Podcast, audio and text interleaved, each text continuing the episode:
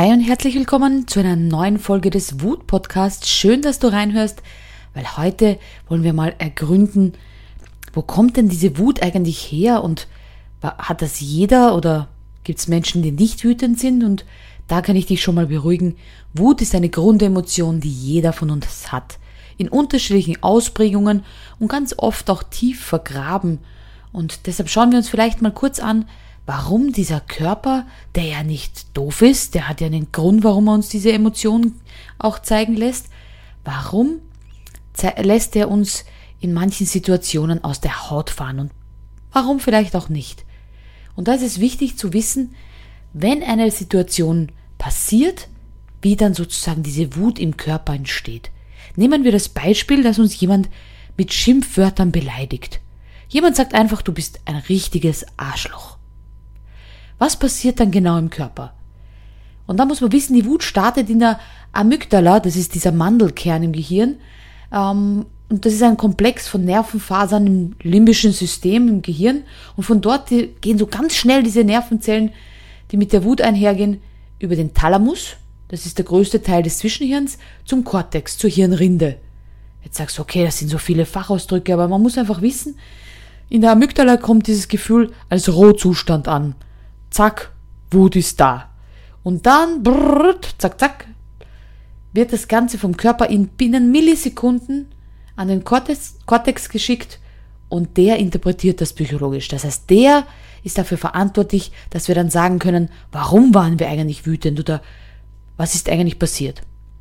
Am Beispiel der Schimpfwörter ist es relativ einfach zu erkennen, dass es nicht bei allen gleich ist.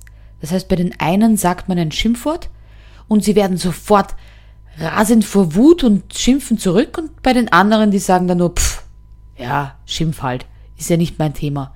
Das heißt, es geht, prinzipiell ist die Grundemotion Wut da, aber dann geht es natürlich darum, wie wird das Ganze interpretiert? Wie haben wir bis jetzt Erfahrungen gesammelt?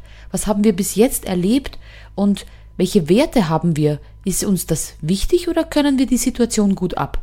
Deshalb ver versuchen auch die Menschen unterschiedlich mit Wut umzugehen, weil sie vielleicht auch anders gelernt haben in ihrer Kindheit schon, was passiert, wenn du wütend bist. Ganz oft, wenn du in einer Gruppe bist und jetzt bleiben wir beim Beispiel der Schimpfwörter, dann reagieren die Menschen ganz unterschiedlich. Der eine sagt dann, komm, lass uns weitergehen, ignorieren wir den Idioten. Der andere sagt, nee, das lasse ich nicht mit mir machen, äh, da muss ich zurückschimpfen. Der nächste sagt, ich hau dir gleich eins aufs Maul. Also ihr seht schon, man versucht auch, un also man, in diesen Situationen gibt es auch unterschiedliche Interpretationen unseres lieben Kortex, unsere psychologische Interpretation dieses aufkommenden Gefühls der Wut. Und da ist es ganz wichtig, dass man auch schon die Zeichen erkennt und hier je nach Situation reagiert. Das heißt, ich halte nichts davon, die Wut runterzuschlucken, weil wir ja wissen, diese runtergeschluckte Wut am Beispiel des Schimpfwortes sorgt dann dafür, dass wir eigentlich wütend auf uns selbst sind. Ganz oft gehen Menschen aus Situationen raus und sagen, dem hätte ich eigentlich was sagen sollen, aber mir ist nichts eingefallen. Ja, weil wir in dieser Situation unserem sprachlichen Gehirn noch nicht zum ähm, den, den Zugang zum sprachlichen Bereich unseres Gehirns haben, wenn wir noch so in dieser Emotion feststecken, manchmal auch von diesem Schock, oh, der hat mich jetzt beleidigt, da sind wir dann noch gar nicht imstande, die richtigen Worte zu finden. Das heißt, auch diese Schlagfertigkeit in solchen Situationen kann man trainieren, um nachher nicht auf sich selbst wütend zu sein. Wie oft hast du diesen Satz schon gesagt mit, ach, hätte ich doch das oder das geantwortet oder hätte ich doch das oder das gemacht in der Situation. Das sind so kleine Botschaften an dich, du hast die Situation falsch bestimmt, falsch gehandelt. Und das ist eigentlich schade. Das heißt, wir können gerne auch auf Situationen, wo wir sagen, boah, da werde ich das nächste Mal anders reagieren, bisschen rückblickend schauen und sagen, okay, was macht eigentlich diese Schimpfwörter mit mir? Warum fühle ich mich da eigentlich so attackiert? Durfte ich früher keine Schimpfwörter verwenden? Hat mir jemand vielleicht als Kind gesagt, Schimpfwörter verwendet man nicht? Möchte ich sie nicht verwenden, weil ich andere nicht beleidige? Das heißt, wenn ich sie nicht verwende, darf sie auch wer andere nicht verwenden und ich fühle mich dadurch von dem in, da reingetriggert. Was löst dieses Schimpfen aus bei mir? Also ihr seht schon, das ist gar nicht so einfach, Situationen auch rückblickend genauer zu beleuchten. Wir müssen schauen, was macht dieses Gefühl mit uns und welches Gefühl steckt auch dahinter. Ich sage ja immer, es gibt Geschwister der Wut und ganz oft ist es zum Beispiel Ohnmacht. Ohnmacht, die wir gefühlt haben als Kinder, weil wir nichts sagen durften. Weil zurückreden nicht erlaubt ist und nicht schick und nicht angebracht ist. Aber ist beleidigt werden und dann den Mund halten besser?